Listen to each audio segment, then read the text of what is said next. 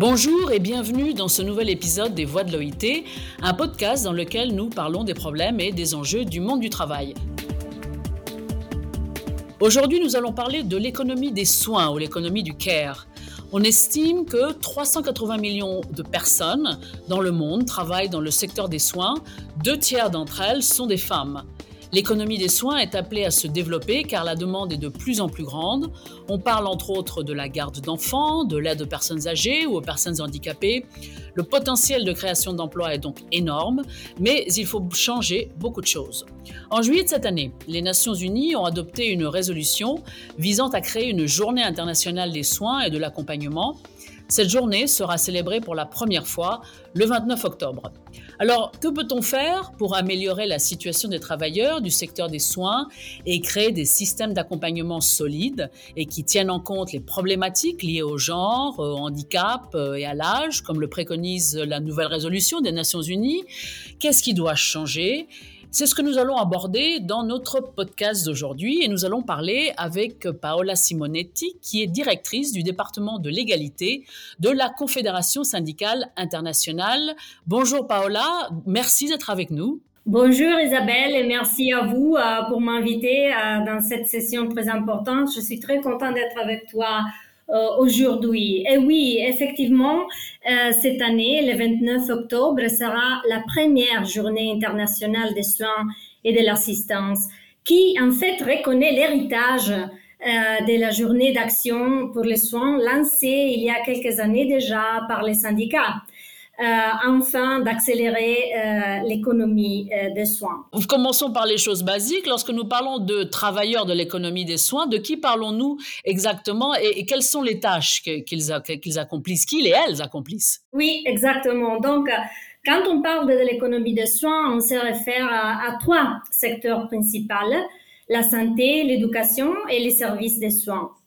En fait, il y a une définition portée par l'Organisation internationale du travail qui reconnaît un large éventail de soignants formels rémunérés, comme par exemple les, éducateurs de la petite enfance, les travailleurs sociaux et les aidants prodiguant des soins aux malades, aux personnes handicapées et aux personnes âgées.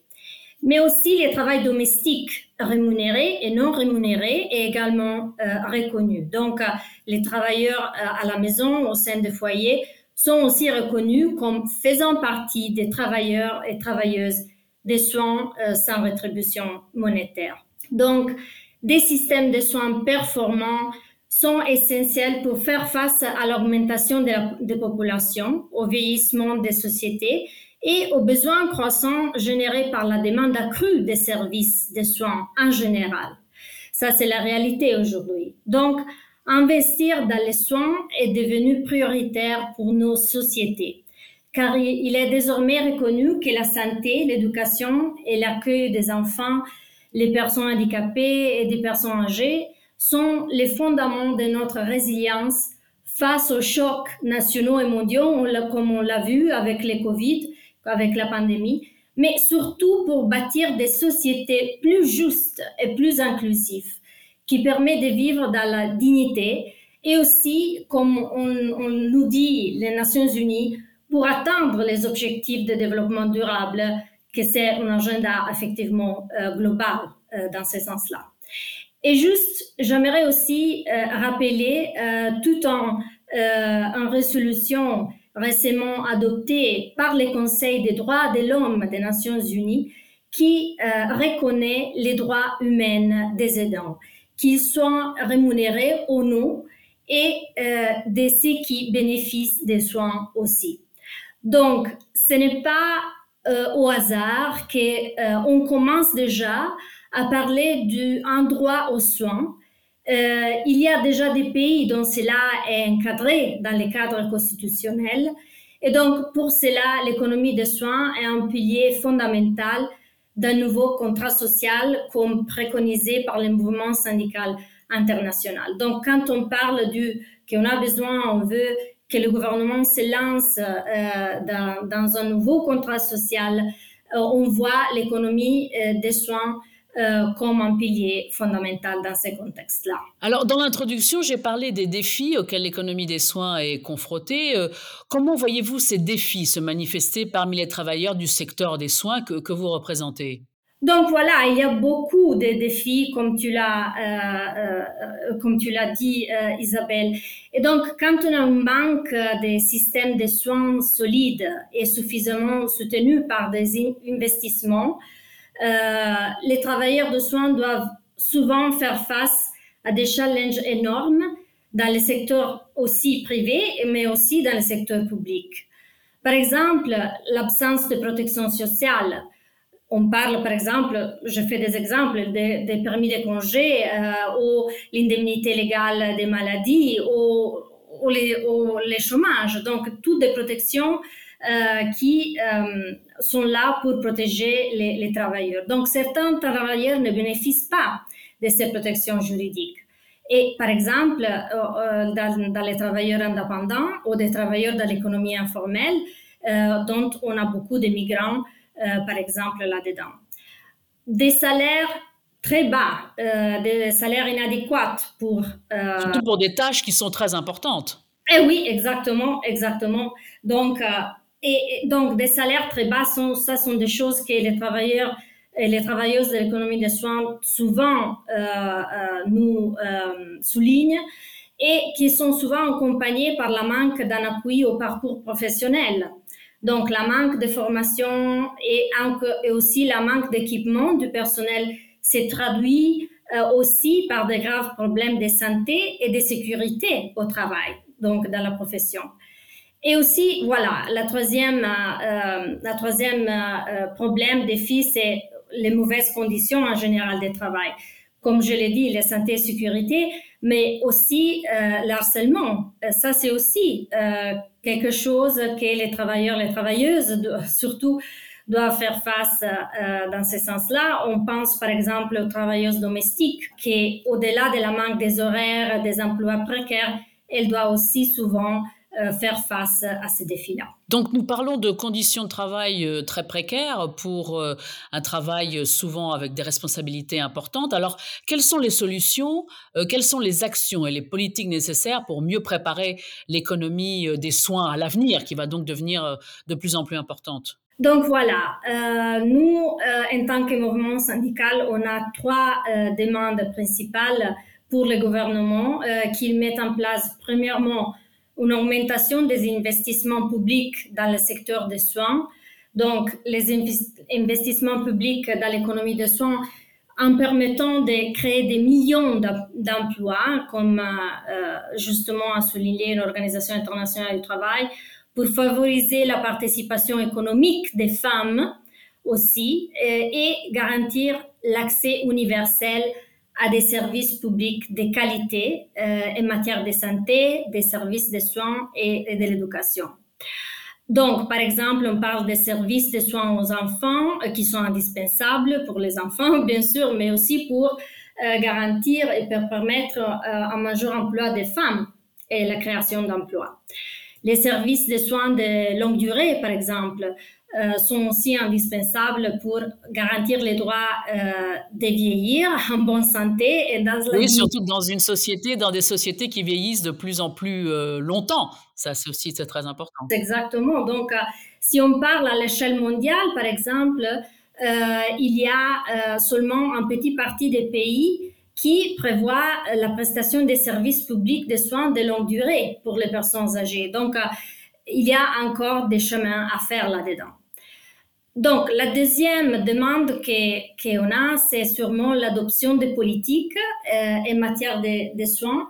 Donc, euh, on, parle des politiques du marché du travail inclusif, on parle des politiques favorables à la famille sur le lieu de travail et, comme euh, j'ai dit tout à l'heure, à une protection sociale universelle. Donc, ici, on parle des congés maternité, des congés paternité pour permettre aux hommes d'assumer les responsabilités. le rôle, absolument, oui. Le rôle en matière de soins, des congés parentaux et, donc tous ces, tous ces droits qui contribuent à établir un équilibre entre les responsabilités professionnelles et familiales des mères et des pères au cours de la, au cours de la vie.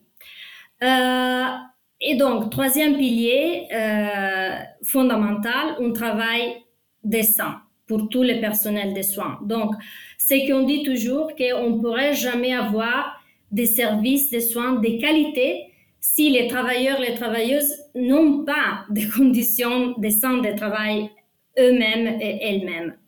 Donc, les emplois euh, liés aux soins doivent être en fait des emplois formels qui bénéficient des conditions de travail sûres, d'une rémunération suffisante, comme on l'a dit tout à l'heure, et aussi en incluant euh, un salaire égal pour un travail de valeur égale, donc entre les hommes et les, femmes. Donc, Paola, pourriez-vous nous donner quelques exemples de pays ou de politiques mises en place pour reconnaître et valoriser le travail de soins rémunéré et les travailleurs des soins en tant que travailleurs essentiels, comme le demande justement la nouvelle résolution de l'ONU? Oui, euh, d'accord. Euh, je peux vous donner quelques exemples, Isabelle. Par exemple, dans le, domaine du, travail décent, euh, en République dominicaine, les syndicats on, on font pression, ils ont fait pression en faveur d'une amélioration des conditions de travail, spécialement pour les personnels domestiques. Donc,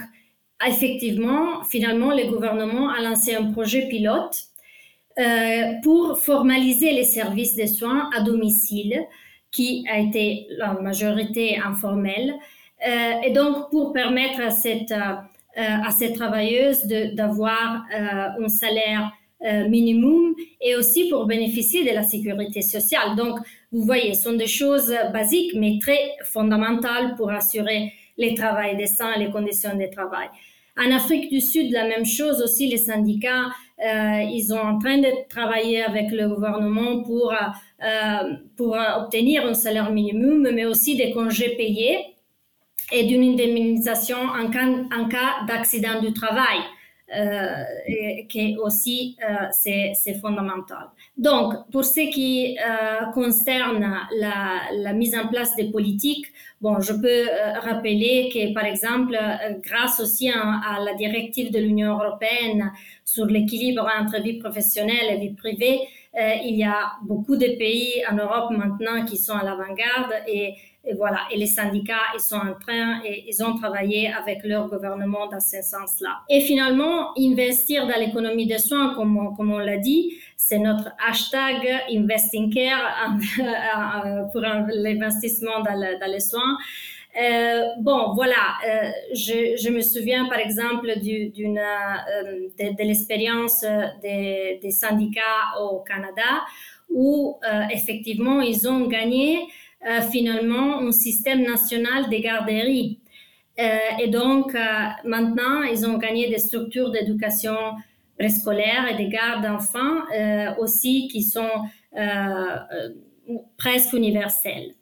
Et voilà, aussi un autre exemple que je vient à l'esprit, c'est aussi les syndicats en, en, Inde, le syndicat national des travailleuses indépendantes, les CEWA, euh, qui, euh, depuis des années, gère des gardes d'enfance et des coopératives et qui est maintenant en train de demander et, et, s'engager avec le gouvernement pour instaurer un système national durable et universel des garderies euh, de qualité. Donc, ça sont tous des, des, des, exemples, il y en a plusieurs, mais euh, juste pour euh, voilà, euh, décrire euh, avec des exemples concrets comment on peut avancer vers une économie de soins solide et, durable. Donc il y a des choses qui peuvent être faites. Alors j'aimerais aussi parler plus en détail de l'inégalité croissante entre les hommes et les femmes euh, que nous constatons dans le secteur des soins, puisque si la majorité des, travailleurs du secteur sont des femmes et que l'économie des soins est en crise, cela signifie que les femmes euh, sont les plus vulnérables et assument une plus grande part des défis. Alors quelles sont donc les solutions à ce problème, à ce problème qui concerne en particulier donc les femmes? Oui, en fait, il y a encore une répartition euh, qui, qui n'est pas euh, juste des de travail de soins non rémunérés, qui est effectivement effectué à euh, 70% par, par des femmes Et donc, cela perpétue les écarts entre les hommes et les femmes en termes de participation au marché du travail, qui en fait s'élève globalement à 27%. Donc, c'est toujours très, euh, euh, très haut. Donc, encore une fois, un investissement public euh, dans les soins peut réduire cet écart et peut réduire cet obstacle à la participation des femmes sur le marché du travail. Et, donc, il peut aider pour, pour gagner pour les femmes l'indépendance économique et euh, aussi rééquilibrer l'écart entre les sexes en matière d'emploi, mais aussi de rémunération et de protection sociale. Je pense que je voudrais souligner ces chiffres parce que je pense que c'est très important réaliser que euh, l'investissement euh, dans, les soins peut euh, créer euh, la potentialité voilà, des créations d'emplois, des créations d'emplois directs, mais aussi euh, indirects.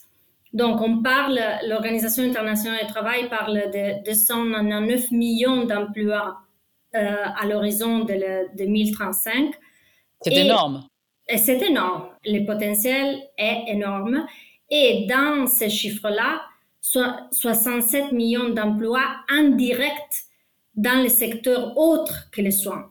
Donc voilà, c'est une portion euh, qui, à mon avis, est euh, importante de, de, réaliser pour la création, voilà, de, pour euh, en avoir bien clair que l'investissement, c'est euh, voilà, direct dans la, création d'emplois, mais aussi euh, indirect, c'est très important. Pour que ce marché, pour que cette économie des soins soit vraiment euh, importante, il faut, comme, comme vous le disiez avant, que ce soit plus inclusif, plus résilient, plus égalitaire du point de vue du genre. Oui, exactement. Donc, les, les son, importance, les, investissements publics dans les services de soins aussi sont euh, d'une importance capitale, effectivement, euh, pour surmonter les, les, inégalités, favoriser l'inclusion sociale et aussi l'inclusion des groupes les plus marginalisés.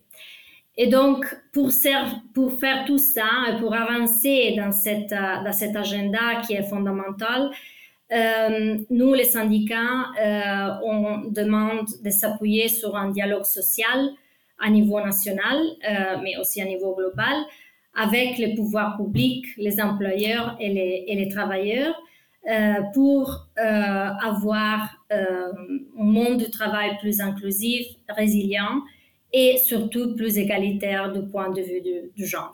Merci beaucoup, Paola, pour euh, nous avoir parlé aujourd'hui euh, de l'économie euh, des soins.